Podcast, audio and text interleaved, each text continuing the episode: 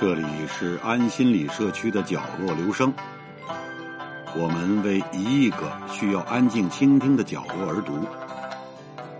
一个人的时候，正适合静静的听。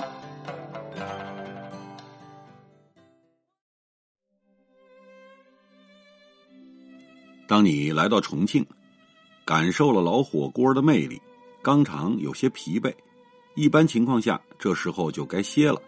吃点清淡的，但重庆从来不给你犹豫的机会。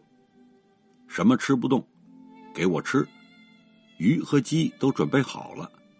上山吃鸡，下江吃鱼，体验老重庆人的生活，来不及让肠胃歇一歇了。重庆的地势由南北向长江河谷逐级降低，西北部和中部以丘陵低山为主。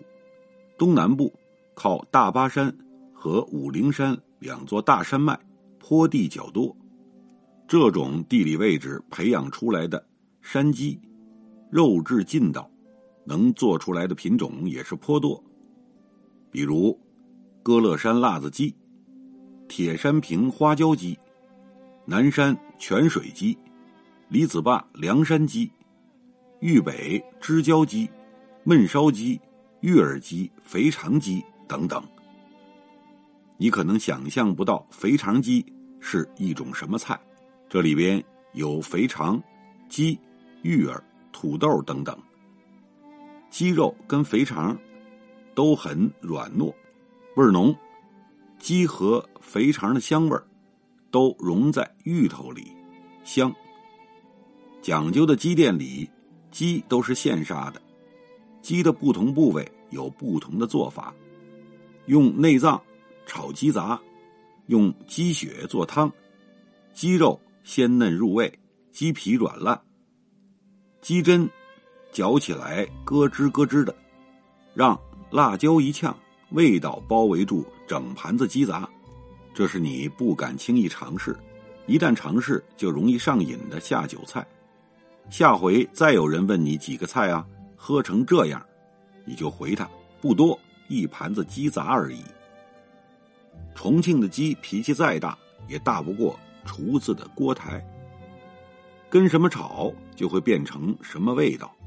在重庆吃鸡的时候，表面上看上去，鸡肉被辣椒没过去，在辣椒里挑鸡肉吃，你以为你吃的是一类鸡，但是细一打听。就连辣子鸡的炒法都不一样，有的选翅中肉，有的选鸡腿肉。走地鸡的魅力不是你一眼就能识破的，他们就藏在各种辣椒里，等着给你惊喜。重庆位于两江交汇，重庆朝天门就在重庆市渝中区渝中半岛的嘉陵江与长江交汇处。是重庆以前的十七座古城门之一。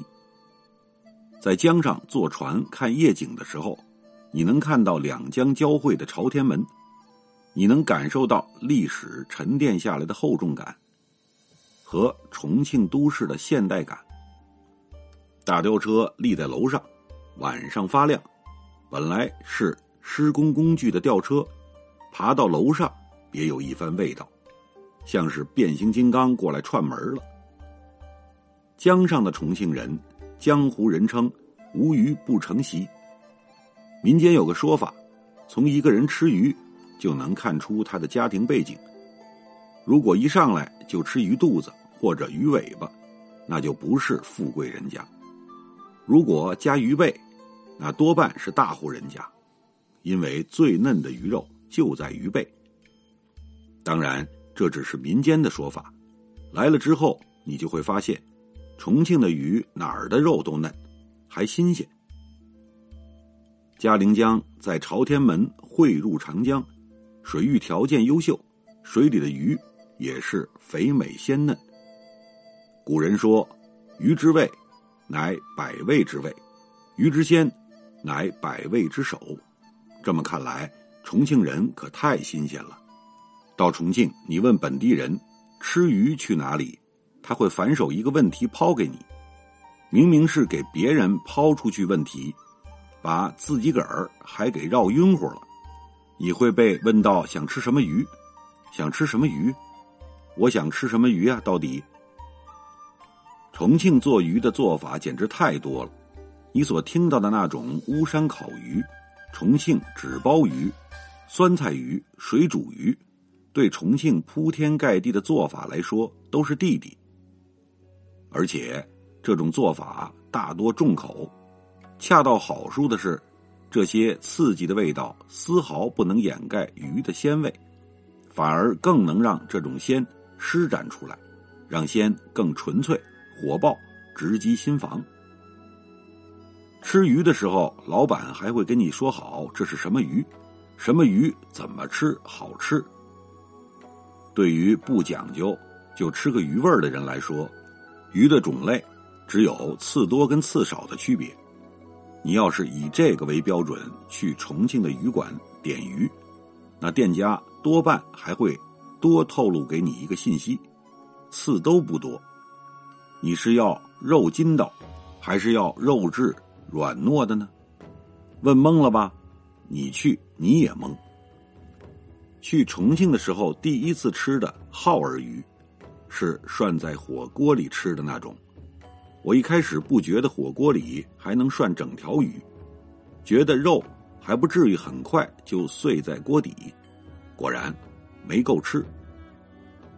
七八十年代的时候，物资匮乏，耗儿鱼是重庆人能吃到的少数的新鲜鱼之一。久而久之，重庆人就养成了吃耗儿鱼的习惯。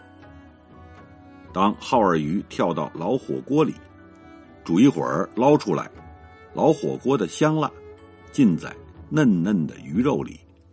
只有一根刺儿的耗儿鱼非常容易吃，不用费劲挑鱼刺，哪怕直接用嘴，都能直接吐出整根鱼骨。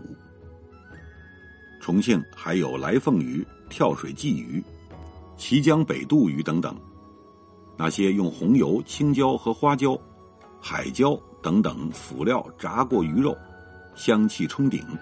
拖着你的胃口不让你走。上山吃鸡，下江吃鱼，去重庆吃老火锅吃顶了的时候，拿鱼和鸡溜个缝美滋滋的。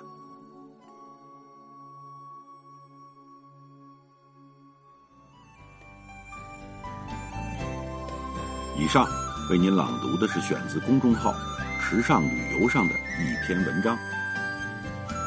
谢谢来自每个角落的慧心倾听，请记住这里，我们在一起呢，咱们天天见。